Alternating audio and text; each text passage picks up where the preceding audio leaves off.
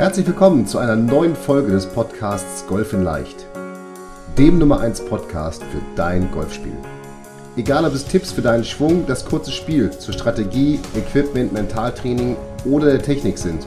In diesem Podcast geht es darum, dass wir mit leicht umsetzbaren Tipps und Tricks dein Golfspiel und damit dein Handicap schnell und langfristig verbessern. Ich wünsche dir viel Spaß beim Zuhören dieser Folge. Mein Name ist Fabian Bünker, ich bin PJ Golf Professional und Head Coach der Trainingsplattform Golf in Leicht. Herzlich willkommen zurück zum Sonderpodcast in der golffreien Zeit. Hier sind die Osterhasen Steffen und Fabian. Weiß wie war das bei euch, Steffen? Gab es da auch so ein klassisches Einstiegsturnier? Ja, hallo erstmal zusammen. Ähm, ja, natürlich, das gab es auf jeden Fall. Auch meistens so ein Ostervierer. Ähm, wobei ich auch ähm, dazu sagen muss, ich bin häufig dann über die Tage, auch als ich noch Amateur war, nach Langeoog gefahren, in meine zweite Heimat. Auf deiner Die Heimat meines Vaters. Und da wurde Ostersonntag äh, wurde immer ähm, natürlich nach Eiern gesucht und in, in den Osterdünen äh, verschiedene Spiele gemacht. Das war immer ganz cool. Und da hat man immer schöne sehr schön. Die haben ja, wir waren auf Föhr früher immer, auch eine wundervolle Nordseeinsel, die aber im Moment zu sind. Die können alleine ihre Ostereier im Moment suchen Ja, oder Golf genau, spielen. Alles- die haben alles- Ruhe. Aber wir wollen Ja. sprechen über das Thema Platzvorbereitung. Denn morgen, also nicht morgen, sondern am Dienstag, in der nächsten Folge sprechen wir, also in der nächsten Sonderfolge sprechen wir über das Thema Birdie-Buch. Und jetzt wollen wir mal sprechen, was kann man denn überhaupt tun, um mal so einen Platz vorzubereiten, ne? Sein Heimatplatz, wenn man mal auswärts spielt. Du hast ja auch viele Spieler, die, die in Mannschaften spielen und die in irgendwelchen Ligen teilnehmen, sei es jetzt AK 30, 50, hoch und runter, ich weiß nicht, was es alles gibt, DGL und so weiter. Oder was ist, Mhm. was, wo die verschiedenen Mannschaften spielen. Was sind denn so deine Tipps, die du deinen Mannschaftsspielern mitgibst? Lass uns mal beim Heimatplatz anfangen, weil da ist ja häufig so, ja, da kenne ich ja jeden, Grashalm, ne? Und was, was ist so dein, dein Tipp? Wir sprechen ja auch über Strategie und Taktik und Strategie und Taktik ist für mich immer etwas, womit ich ganz viele Schläge sparen kann, weil ich mein Spiel oder mein, mein, meine Herangehensweise an das Loch, an den Platz auf mein Spiel abstimme und somit ja schon mal meine Stärken und Schwächen in irgendeiner Art und Weise mit einplane und somit versuche, eher in meinen Stärken zu spielen. Was ist so dein Tipp für den Heimatplatz, Ja. den du deinen Schülern, Mannschaftsspielern mitgibst, um Schläge zu sparen, ohne auf die Range zu gehen? Ja, vorweg natürlich, ähm, und das äh, kommt auch in einer der äh, Folgen dann auch wieder raus. Natürlich, wenn jemand die Technik verbessern will, dann ist, der, ist das, der Weg zur Driving Range und zum Trainieren natürlich äh, unumgänglich. Ähm, wenn man natürlich, und darum trifft es oder äh, spricht, sprechen wir mit dem Tipp jetzt nicht nur Mannschaftsspieler an, sondern auch normale Golfspieler, äh, ist es grundsätzlich so, dass ähm, wir, wenn wir mit wenig Training oder kaum Training unseren, unser Spiel verbessern wollen, fangen wir natürlich am Heimatplatz an. Und da ist es ja ganz häufig so, dass für viele dann grundsätzlich ein Plan fehlt. Also überhaupt eine grobe Vorstellung, wie ich denn überhaupt so einen Golfplatz zu spielen habe. Mhm. Das äh, soll jetzt definitiv nicht despektierlich klingen, aber auch gerade bei, bei meinen besseren Spielern hört man immer so diese Aussage, ja, ich hau jetzt einen Driver und dann hau ich halt noch einen Schläger hinterher und dann gucke ich mal, was überbleibt. Und ähm, wenn man natürlich eine gute Strategie hat, dann ähm, sind wir schon in, dem, in der Situation viel besser eine Vorbereitung auf die Schläge zu haben. Und das fängt man im Idealfall dann auf einem Platz an. Man überlegt sich grundsätzlich mal so ganz grob, was möchte man denn überhaupt für ein Ziel erreichen? Also was haben wir Zielscore so ganz allgemein? Das heißt, was wollen wir an einem, an, an einem Loch erreichen? Ich sage mal jetzt ein längeres Paar vier Loch, vielleicht möchte vielleicht möchte ich sechs äh, äh, spielen an der Bahn. Dann schaue ich realistisch wohlgemerkt nicht the best way und nicht immer die besten Schläge, sondern eine realistische Einschätzung der Lage und der, und der Schlagstation und den eigenen Fähigkeiten. Und nach dem Zielscore orientiere ich mich dann danach, was für Schläge nehme ich gegebenenfalls den Schläger vom Abschlag, der vielleicht günstiger ist, als immer der Driver zu nehmen. Aber warum? Äh, Dann steckt nur den Driver Ball irgendwie, ja, genau, richtig. Ja, Immer. natürlich, ja. Ähm. Immer, immer, immer. Äh, und beim äh, Paar 3 kürzer gegriffen. Nee, und, ähm, äh, aber einfach einen Plan zu haben, auch bei längeren Löchern, äh, wirklich zu schauen, dass, ähm, dass grundsätzlich man eine Vorstellung hat, was möchte ich erreichen an dem Loch und dementsprechend dann die Situation. Sei es Landepunkte definieren, sei es, sei es überhaupt Orientierung auf dem Golfplatz zu wählen. Das ist Okay, also sich überhaupt mal einen Plan zurechtlegen, wie man spielen will. Ja. Und du hast im Vorfeld, im Vorfeld, in, der Vorbereitung hier auf diese Podcast-Folge, als wir gesprochen haben, hast du zwei interessante Dinge angesprochen. Und zwar einmal hast du eine Definition von Strategie und Taktik. Die sollten wir vielleicht auch nochmal einschieben.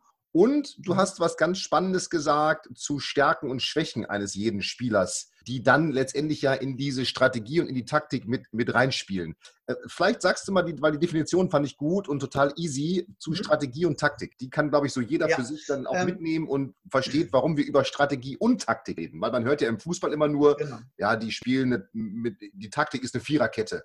Ja, gut, jetzt muss man natürlich überlegen, äh, Fußball als, als, ähm, als Sport ähm, oder beziehungsweise auch die Berichterstattung ist natürlich für jeden zugänglich. Da wäre es auch beim Fußball inzwischen nicht so gut, wenn man da zu sehr ins Detail geht. Äh, ich als Fußballspieler früher habe natürlich versucht äh, ähm, oder, oder kenne mich natürlich auch mit den, mit den Strategie- und Taktikbereichen da ein bisschen aus oder mich, bin natürlich auch sehr interessiert. Ähm, aber über Fußball wollen wir mit unserem Lebensverein nee, nee, nee, nicht nee, sprechen. Nee, auf, auf, auf gar keinen Fall. Aber ähm, grundsätzlich kann man beim Golf das relativ einfach erklären. Also eine Strategie legt einen Plan fest, wie wir jetzt ein Loch spielen wollen. Das heißt einfach mal ein paar vier, man will den ersten Ball aufs, Grün, äh, aufs Fairway spielen, möchte dann vom Fairway mit einem Schläger nochmal den Ball ablegen, um dann vielleicht mit dem dritten aufs Grün zu kommen, um dann zwei Putts zu brauchen. Das ist eine allgemeine Strategie. Taktik wiederum entscheidet, was muss ich tun, wenn meine Situation oder wenn mein Schlag oder mein Fehlschlag zum Beispiel mich von meiner ursprünglichen Strategie abbringt. Dann mhm. muss ich anfangen zu taktieren. Das heißt, ich habe einen schlechten Fehlschlag äh, oder einen Fehlschlag produziert, der auch wirklich ins Raff geht oder vor dem Baum liegt oder so, dann muss ich, und das hast du ganz gut mal äh, in unseren Gesprächen gesagt, dann muss ich immer noch schauen, dass ich so wenig Schläge wie möglich mhm. äh, produziere. Und so wenig Schläge wie möglich ist in dem Fall halt der Querpass äh, wieder zurück, der Recovery auf die, auf, die, auf die Bahn, um dann wiederum nach dem Taktieren sich wieder zurück auf die Strategie Im Fußball äh, zu konzentrieren. Also, ne? Wieder, Im Fußball wäre es hinten Ge wieder neu aufgebaut. Ja, beim, beim, Fußball ist es, äh, die, also die sprechen immer von Taktik, taktischer Aufstellung, aber eigentlich ist das eine Strategie. Strategie. Und, und Taktik, Taktik ist dann das, was äh, reagiert natürlich ne? auf Angriff und Ab Abwehr. Das ist genau, aber, aber das wäre vielleicht so, für, ähm, wer das Fußballbild haben will, das wäre, wenn ich jetzt tatsächlich diesen Fehlschlag ins Raff gemacht habe, wäre dann der Querpass, Spiel neu aufbauen, hintenrum, also das ist ja wirklich ganz wichtig. Genau. Ne? Es geht darum, so wenig Schläge wie möglich zu machen. Und so wenig Schläge wie möglich ist nicht immer die niedrigstmögliche Scorezahl, die ich eventuell ja spielen kann, sondern oder vorher geplant habe. Darum geht es ja. Und vorher geplant, sondern manchmal ist es eben vielleicht auch ein Schlag mehr, ne? Oder zwei Schläge mehr, weil genau, richtig, wenn genau, ich den Querpass mache, spare ich mir vielleicht wieder drei, vier Schläge, als wenn ich, ne, du hast das auch in diesem unserem Vorgespräch gesagt, so als wenn ich so diese drei Millimeter von der Fahne in 200 Meter Entfernung über ja, die genau, Bäume, richtig. über das Wasser, über den Bunker sehe und sage, jetzt hole ich mal mein Holz 3 raus und jetzt gebe ich ihm mal richtig, genau, richtig. mit, weil mit Handicap 18 hat man den Schlag auf jeden Fall im Griff. Ja. Du merkst schon, lieber Zuhörer, genau, wir machen das ein bisschen überspitzt, richtig. aber ich glaube, du, du erkennst vielleicht den einen oder anderen genau. Flightpartner von dir wieder, den wir gerade hier ansprechen. Ja. Okay, du, das du, fand ich eine ganz coole... Du, Genau. Ganz coole Definition. Du erklärst es im Prinzip genau. Und ja, dann hast du eine zweite Sache angesprochen, so mit diesen ja, genau. aktuellen Stärken und Schwächen, weil die sind ja letztendlich das Leitbild jetzt für eine Strategie oder auch eine Taktik dann. Denn die muss ich ja zum einen erstmal ja. kennen. Wir wiederholen uns jetzt. Es ist total sinnvoll, seine Carry-Schlagdistanzen zu kennen. Wer die also noch nicht kennt, der sollte auf jeden Fall mal zu einem Golftrainer gehen, der einen Launch-Monitor hat. Entweder einen Flightscope oder einen Trackman und da mal so einen Schlaglenkentest machen. Ne? So einen Schlaglenkentest, das schiebe ich mal mhm. kurz ein, läuft eigentlich so, man schlägt jeden Schläger, zehn Bälle und das Gerät sagt dir dann nachher einen Durchschnitts-Carry-Länge, die du geschlagen hast. Und anhand, und dann kriegst du eine Tabelle ausgedruckt und dann siehst du, wie weit ist mein weitester Ball gegangen, wie weit ist mein kürzester Ball gegangen und was ist so mein Schnitt. Und das ist so eine ganz gute Orientierung für jetzt auch, wenn man sich so eine Strategie eben zurechtlegt. So, ja. jetzt kommst du wieder. Ähm, ich habe noch einen Einwurf, weil die Erklärung ist vielleicht noch einfacher für, für, die, für den Bezug zum Fußball, wenn man äh, sich vorstellt, Strategie ist halt die Aufstellung und wie man die Strategie ausübt, ist die taktische, äh, ist die taktische Ausführung dann. Also das ist dann Taktik. Ne? Mhm. bin ich, bin, gehe ich vorne drauf oder bleibe ich eher hinten und äh, lass mich, lass mich da, ähm, äh, lass, lass die Gegner an, angreifen zu, der zu den Fehlerpunkten oder zu den Bereichen, wo wir Fehler machen grundsätzlich, hast du einen entscheidenden Punkt äh, gerade auch schon, schon angesprochen, diese Situation, wir haben einen Fehlschlag produziert, wir haben die Situation Rafflage, vielleicht Bäume oder sonstiges und sehen am Horizont in 180 Metern Entfernung dann halt diese, dieses kleine, kleine Stück Fahne, was wir ja vielleicht schon mal irgendwann äh, geschafft haben. Und genau da entsteht ein Fehler ähm, ein häufiger Fehler. Ähm, da bin ich auch befangen, weil ich nämlich aus meiner Vergangenheit spreche, weil die Fehler haben wir alle schon gemacht. Ähm, dass halt einfach, wie gesagt, genau der Schlag dann vielleicht nicht der beste ist äh, und in der Regel auch nicht funktioniert, wäre da der, die, die smartere Lösung, da wirklich den Recovery zurück aufs Fairway und dann wieder geht es ganz normal weiter. was ich ganz interessant finde in unseren Gesprächen, wo du auch gesagt hast, das ist ja auch was, was uns wirklich belastet. Also das ist ja auch auf einer Runde, was uns richtig ärgert aufgrund. Ja, da kommen äh, viele der, Emotionen, die nicht gut sind. Genau, Aber das ist ja schön, genau. da sprechen wir in zwei Folgen auch nochmal drüber, ne? Welche Fehler, mhm. also wir beide kennen das nicht, aber was wir so haben uns erzählen lassen, was so an Fehlern passieren kann auf dem Platz. Beziehungsweise wir kennen das nur aus der Beobachtung, mhm. ne? Wir kennen das ja nicht aus eigener, eigener Erfahrung. ja. Es glaubt lass uns keiner. Lass uns nochmal zu Strategie und Taktik zurückkommen. ähm, denn dieses Thema individuelle Stärken und Schwächen, das ist ja auch etwas, was dann wiederum, und das ist ja im Fußball auch so, ne? welche Fußballer habe ich überhaupt in meiner Mannschaft? Und auf dem Golfplatz ist es, welche Schläge beherrsche ich und welche beherrsche ich nicht. Und die sind ja dann so ein bisschen so ein Leitfaden, was mache ich denn jetzt überhaupt auf dem Platz? Ne? Spiele ich aggressiv, mhm. defensiv, spiele ich, lege ich vor, lege ich ab? Und ähm, was, was rätst du da deinen Spielern? Also, oder wie, wie schaffst du das als Coach, dass dann solche Dinge mit in solche Überlegungen des Spielers einfließen? In erster Linie ähm, ist die Voraussetzung, du hast es gerade schon mal ähm, kurz angesprochen, ist die Voraussetzung dafür, erstmal zu wissen, wie weit schlage ich welchen Schläger. Das mhm. heißt also, wie weit sind meine Schlaglängen? Weil das ist immer ähm, äh, die Voraussetzung. Und dann geht es für mich viel darum, wie weit schlage ich den Ball im Durchschnitt? Weil natürlich kennen wir alle diesen perfekt getroffenen Golfschlag, der, der irgendwie dann auf eine Distanz mal fliegt, wo man sich denkt, boah, da habe ich den noch nie hingeschlagen. Mhm. Das ist nicht die Realität. Und äh, bei einer Schlagentscheidung, ja, ist es leider so. Aber das Eisen liegt bei 140 Meter weit. Immer. Genau, richtig. Immer, immer, grundsätzlich. Ja, auch bei Gegenwind und bei drei Grad. Und äh, genau das ist der Punkt. Also äußere Einflüsse ist ein ganz entscheidender Faktor, ähm, wo ich, wo ich äh, meine Spieler darauf vorbereite, zu sagen, wir müssen reagieren in dem Moment, wo wir äußere Einflüsse haben, die, die einen wesentlichen Bestandteil haben, ähm, äh, die natürlich den, den Schlag beeinflussen. Und dann ist diese Durchschnittslänge ganz interessant, um einfach auch klar zu definieren, versuche ich den jetzt über, übers Wasser auf eine kurz gesteckte Fahne aus 140, 50 Metern mhm. oder versuche ich es lieber nicht und, und, und, und weiß eventuell auch die Fehler, die dadurch entstehen oder die Fehlschläge beziehungsweise die Mehrschläge, die dadurch entstehen. Und so habe ich die Möglichkeit, äh, den, die Spieler dann in den Situationen dann Entscheidungen äh, ich sag mal, ähm, zu empfehlen, die dann halt einfach Schläge sparen. Weil das einmal geschafft zu haben, ist kein, kein heißt gutes nicht, dass es für das, das, das meine, ne? Und heißt ja auch selbst, ja. wir, haben, wir haben auch im Vorfeld darüber gesprochen, auch bei den Tourpros ist es ja so, die spielen eben vier Runden. Das heißt nicht nur, weil sie jetzt heute das geschafft haben, dass sie es morgen wieder schaffen. Ne? Oder ich sag mal, bei der Clubmeisterschaft, da spielt man meistens ja zwei, drei Runden. Nur weil ich es heute mhm. Morgen am Sonntag geschafft habe, heißt es eben nicht, dass ich es mittags in der zweiten Runde auch wieder schaffe. Also es gibt eben keine Automatismen genau. im Golf. Ne? Das ist das, das, ist das, halt ist das Wichtige dabei. Das ist auch das Interessante, was wir halt auch dann noch und, äh, bei der nächsten Folge äh, bezüglich äh, der Birdie Books haben ähm, wo es halt darum geht, sich mit, dem, mit, dem, mit der Strategie, also mit der Vorbereitung auch mhm. auf der Runde zu beschäftigen. Und wenn man dann jetzt mal wirklich, wenn es jemand gibt hier von den Hörern, die regelmäßig Golf gucken, dann sieht man die Top-Profis auch in der vierten Runde am, an der 17, obwohl sie die Bahn jetzt, ich sag mal, schon in der Woche mindestens mal drei, wenn nicht sogar mit Proberunden pro Amts vier oder fünfmal gespielt oder haben. Oder beim Masters, was jetzt stattfinden würde, schon 30, 40 Mal, 30, 40 Jahre daran teilnehmen, ja? Genau, wenn, wenn man über Jahre dann, genau richtig. Ja. Und, und trotzdem wird sich auf die, auf die Bahn wieder vorbereitet. Es wird eine Strategie festgelegt. Mhm. Äh, es wird ja genau, es wird das Birdie-Book äh, hervorgehoben und das machen die einfach, weil sich die Situation ähm, in der Natur ändern und auch, auch Längen sich ändern. Genau. Aber dieses, diese Stärken und Schwächen, dieses Individuelle, ne, das ist ganz wichtig. Darüber muss sich auch jeder und auch du, lieber Hörer, da musst du dir darüber wirklich im Klaren sein. Was sind deine Stärken im Golfspiel? Was sind deine Schwächen? Welche Schläge kannst du gut? Welche Entfernungen kannst du gut? Ich mache jetzt mal ein ganz simples Beispiel so diesen 70 Meter Schlag ins Grün, den beherrschen die wenigsten. Aber aus 100 oder 110 Metern, da wird es, obwohl der Schlag ja viel länger ist, das ist jetzt vielleicht ein bisschen irrational, aber der Schlag ist länger, aber er ist viel einfacher, weil die meisten können dann eben ein volles Pitching Wedge oder ein Eisen 9 oder ein Eisen 8, also einen vollen Schwung machen, ihren ganz normalen Schwung. Und bei so einem 70-Meter-Schlag, da muss man ja irgendwie so ein, nicht Fisch, nicht Fleisch. Ne? Ich hole nicht halb aus, ich hole aber auch nicht voll aus und kann ich jetzt voll durchziehen oder soll ich kürzer greifen? Nehme ich ein Pitching Wedge, nehme ich ein Eisen 9? Da kommen schon so viele Variablen wieder ins Spiel.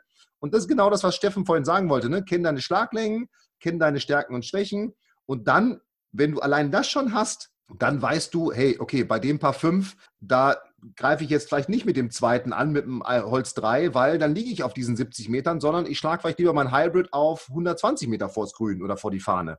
Oder beim Paar 4, boah, da übers Wasser, den Schlag zum Grün, der wird es nicht, also mache ich lieber einen kurzen Abschlag, einen zweiten kurzen vor das Hindernis und dann den dritten sicher drüber. Und da ist wieder so ein genau. bisschen natürlich, da kommt natürlich so ein bisschen bei uns Golfern so die Ehre durch, ne? Dann, dass man vielleicht dann keinen blöden Spruch kriegen will, oh, liegst nur vor oder sowas, ne?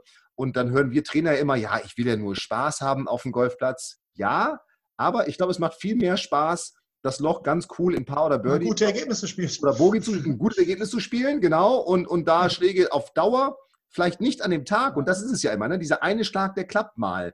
Und man kann ja nie sagen, klappt der heute oder klappt der nicht. Aber on the long run, also über das ganze Jahr, über die ganze Saison gesehen, spare ich mit so einer Vorgehensweise, mit so einer Strategie definitiv eine Menge Schläge und vor allem, und da kommen wir auch noch in der, in der Birdie-Buch-Folge drauf, eine Menge Emotionen eben, ne? die, die dann wiederum ja mhm. meistens negativ sind und die meistens ja dann zu so einer Abwärtsspirale in den nächsten Schlägen führen. Ich glaube, das kennt ja wirklich jeder. Ne?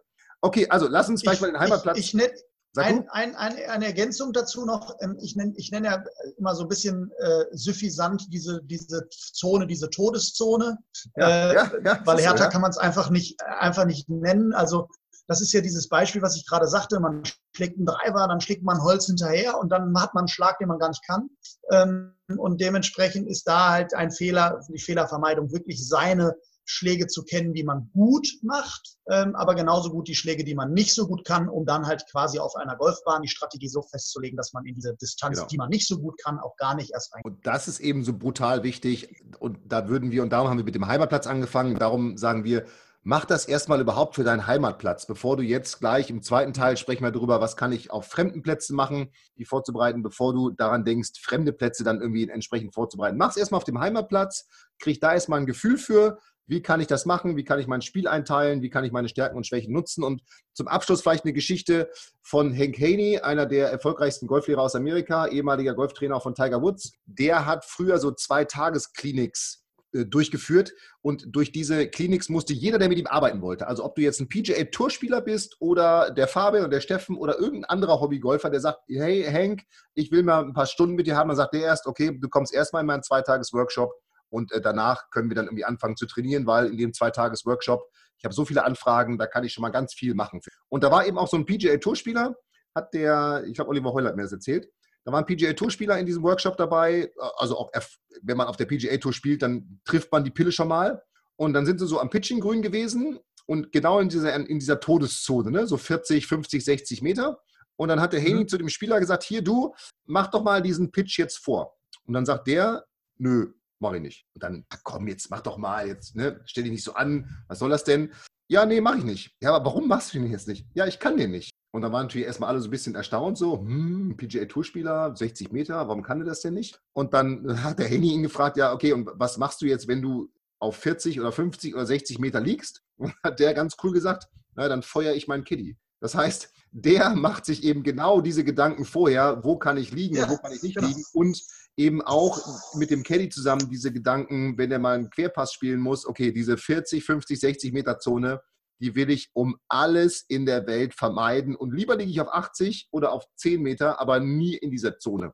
Und das ist vielleicht nochmal ein guter Abschluss, bevor wir jetzt zu Auswärtsspielen kommen. Die ja, finde ich, als Fußballfan, wenn man auswärts gewinnt, machen die ja viel mehr Spaß als ein Heimspiel. Aber wir Golfer erleben leider immer, nicht immer, das ist auch gelogen, ne? aber ich erlebe sehr häufig, dass auswärts sehr selten die Leistung abgerufen wird, die auf dem Heimatplatz abgerufen wird. Und ich weiß nicht, wie das bei deinen, das bei deinen Mannschaft ist vielleicht anders, weil du die besser coacht, aber, aber besser vorbereitest. aber, aber äh, das ist ja irgendwie so ein, ne, dann auf dem Heimatplatz wird eine 74, 72, 75 gespielt und auswärts wird auf einmal irgendwie so eine 85. Also auch so, was so vom Score her gar nichts mit dem zu tun hat, wo man vielleicht sagt, okay, drei Schläge mehr oder vier Schläge mehr, ne? Schwerer Auswärtsplatz, aber mhm. so völlig irgendwie, da wird in einer anderen Dimension im negativen Sinne auf einmal gespielt. Geht, erlebe ich ganz häufig. Was hast du für Tipps für die Vorbereitung auf so eine Auswärtsproberunde? Und jetzt müssen wir vielleicht mal im Hinterkopf behalten, alle, die zuhören, sind berufstätig, haben jetzt natürlich nicht die Zeit, vielleicht wie unsere Mannschaftsspieler, wenn sie am Sonntag DGL haben, am Samstag oder am Freitag eine Proberunde vorher zu spielen. Denn eine Proberunde ist natürlich irgendwie das ideale Momentum als mhm. Vorbereitung ja. auf den Platz. Weil da habe ich ihn einfach in der Praxis und live gespielt und weiß,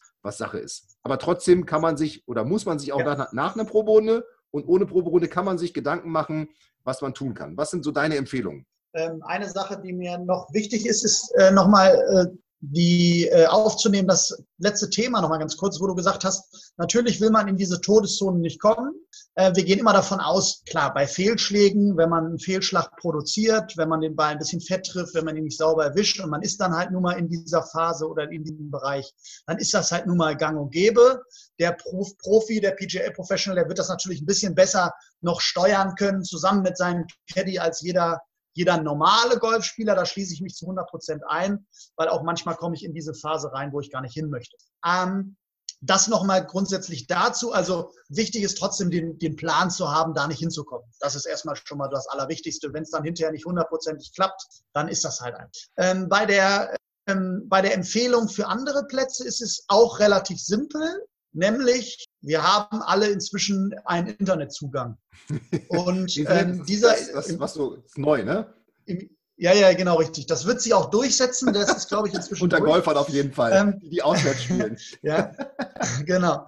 Ähm, nein, aber es gibt inzwischen viele Golfclubs, ähm, ich kann das jetzt bei mir beim Heimatclub sagen, viele Golfclubs, die eine super Möglichkeit haben, ähm, über ihre Homepage einzelne Löcher sich anzuschauen, gegebenenfalls sogar mit, mit, mit Drohnenaufnahmen von, von, von, von Abschlag bis zum Grün. Man kann sich also dem schon so ein bisschen, man kann sich dem schon so ein bisschen vertraut machen. Ähm, das ist also der erste Tipp, den ich habe, um halt grundsätzlich sich optimal und besser auf die Situation vorzubereiten. Ähm, das wäre der eine Weg. Das heißt, man geht einfach mal so ein Loch ähm, im, im, auf dem auf der Homepage durch und gucke einfach mal, was wären so meine Schlaglängen, wie, wo könnte ich ungefähr hinspielen. Das ist natürlich die Realität und das ist auch die, die, der Probeschwung natürlich immer der beste Weg, äh, die, die Proberunde immer der beste Weg ist. Ja. Genau, äh, das ist klar. Aber so, und jetzt hat der Live-Teufel dir zugeschlagen. Du weißt ja,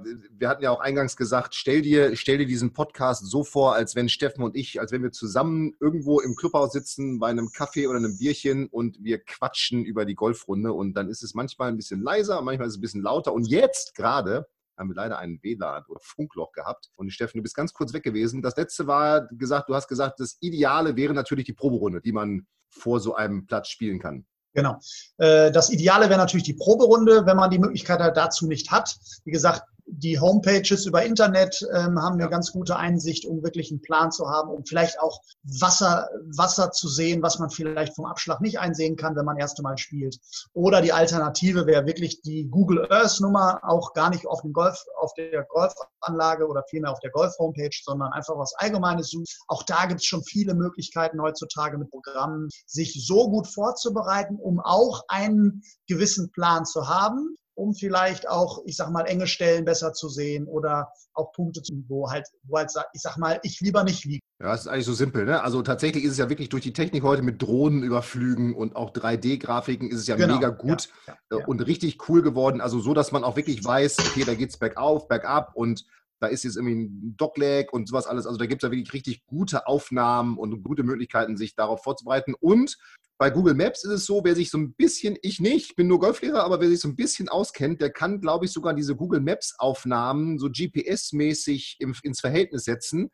Und dann könnte man sogar seine Schlagdistanzen sowie seine seitliche Abweichung in diese Google-Aufnahmen rein projizieren und sehen, ob das, also es hat ein Kollege von mir mal gemacht für seine Mannschaft ähm, als Vorbereitung auf, auf DGL-Plätze, was ich total cool fand als Idee, so dass man wirklich sieht, okay, an dem Loch, da kann ich einen Dreier schlagen. Oder an dem Loch muss ich eben einen anderen Schläger nehmen. Weil was der gemacht hat, das fand ich total spannend. Der hat gesagt, okay, ich mache immer einen Driver-Test, einen Abschlagstest mit einem Trackman mit meinen Spielern vor, der, vor dem Spieltag und dann sehe ich, wie weit schlagen die in Carry und wie weit schlagen die ihn maximal links und rechts von der Idealziellinie. Und diesen, diese, diese, diese, ja, wie, ich, wie soll ich sagen, die, diese, diese Abweichung, die hatte dann auf, auf Google Maps draufgelegt im GPS-Verhältnis, also im Maßstab, cool, ja, und konnte den Spielern dann sagen, okay, an der 7 solltest du keinen Driver schlagen, weil da ist deine Durchschnittsabweichung nach rechts oder links, die ist schon so groß, dass du sehr wahrscheinlich da irgendwie im Raff oder sowas liegst, sondern also deine Taktik dann oder Strategie an dem noch ist, vom Abschlag aus vorlegen und dann irgendwie drei oder was auch immer, ne? Vierschlag-Taktik, was man dann auch immer nutzt. Ja, das ist natürlich, da muss man sich natürlich sehr gut mit auskennen, da bin ich auch der falsche Ansprechpartner. Ja, ich auch, aber fand ich, ähm, fand ich eine gute Idee. Fand ich eine coole super, Idee. Super, super Idee. Das, super Idee. Ja. was ich auch noch sagen würde, ist, wenn man natürlich von dem Platz jetzt irgendwie Mitglied kennt oder einen Spieler, der so ein bisschen ähnliches Golf spielt wie man selber, dann könnte man den zum Beispiel ja auch mal vorher fragen, anrufen, hey, irgendwie, ne, hast du mal ein paar Tipps für mich an dem Loch, an dem Loch, was kann ich da ja. machen, was kann ich da machen, ne? wenn man, also die sollten natürlich dann die Unterschied oder die gleichen Spielanlagen haben, sage ich mal, also von der mhm. Art her, wie man spielt und auch von der Schlaglänge, aber das wäre ja auch nochmal die ganz simple Möglichkeit, dass man, dass man da irgendwie Kontakt aufnimmt zu einem, keine Ahnung, Kumpel, genau. den man da hat oder zu der Freund da. Und das, das, das Hauptziel, ja, du? Genau, und das Hauptziel ist im Prinzip, und das ist äh, so, so dann von mir so auch abschließend, was man nie haben darf, ist ein guten, guter Golfschlag, der so geplant war und bestraft wird. Das ist einfach ja, der dann zu lange ins Wasser geht. Das ist, äh, das ist das Schlimmste, was passieren kann. Worst case. Ja, das, das ist etwas, ähm, das vermeidet man mit einer guten Strategie, einer guten Taktik, einer guten Planung vorab, obwohl, und wir reden über Golf, es natürlich trotzdem passieren kann, weil keine Ahnung, der trifft irgendwie einen Stein und springt nach vorne. Das ist natürlich, wir spielen da eben in der Natur. Das muss man auch immer wieder sich im Kopf behalten. Cool, ich glaube, wir haben zum Thema Platzvorbereitung erschöpfend alles besprochen, was man besprechen kann. Wenn wir was vergessen haben, schick uns mal eine E-Mail an podcast.golf-in-leicht.de oder schreib uns gerne auch, wie du deine Plätze vorbereitest, denn das ist was, was wir als Trainer immer wieder mitnehmen und je mehr Strategien wir da auch für unsere Spieler an der Hand haben, ich weiß nicht, wie es dir geht, Steffen, aber desto besser, weil man einfach immer mehr Möglichkeiten hat, dann so etwas vorzubereiten. In dem Sinne genau. würde ich sagen, einen fantastischen Ostersonntag oder was auch immer für einen Tag, wenn du uns später hörst. Und dann freue ich mich jetzt schon auf die nächste Folge. Ich muss mal ganz kurz hier in unseren Redaktionsplan linsen. Da sprechen wir nämlich über das Thema Birdie-Buch, was wir gerade angesprochen haben schon, wie man das erstellt. Also ein bisschen aufbauend auf die Folge heute. Und die Folge danach, häufige Fehler auf dem Golfplatz und wie man sie vermeidet. Das ist ja ein Klassiker. Da freue ich mich ganz besonders. In dem Sinne. Wunderbar. Tschüss. Macht's gut. Bye, bye. Vielen Dank, dass du die Folge bis zum Ende angehört hast. Und wie immer freuen wir uns über ehrliche Bewertungen auf iTunes zu unserem Podcast. Und wenn du Bock und Lust auf noch mehr Trainingstipps und komplette Trainingspläne für dein Golfspiel hast, dann schau dir doch einfach mal unsere Trainingsplattform Golf in Leicht an und teste sie kostenlos für 14 Tage. Gehe dazu einfach auf www.golf-in-leicht.de und klicke auf kostenlos testen und schon kann es losgehen. Und solltest du weitere Fragen zu Golf in Leicht, deinem Golfspiel oder dieser Podcast-Folge haben, so schreibe mir doch einfach eine E-Mail an hallo at golf-in-leicht.de und ich verspreche dir, ich werde auf jede E-Mail eingehen. Und jetzt viel Spaß mit deinem Golfspiel und ich freue mich schon, wenn wir uns in der nächsten Podcast-Folge wiederhören. Bis dahin, dein Fabian.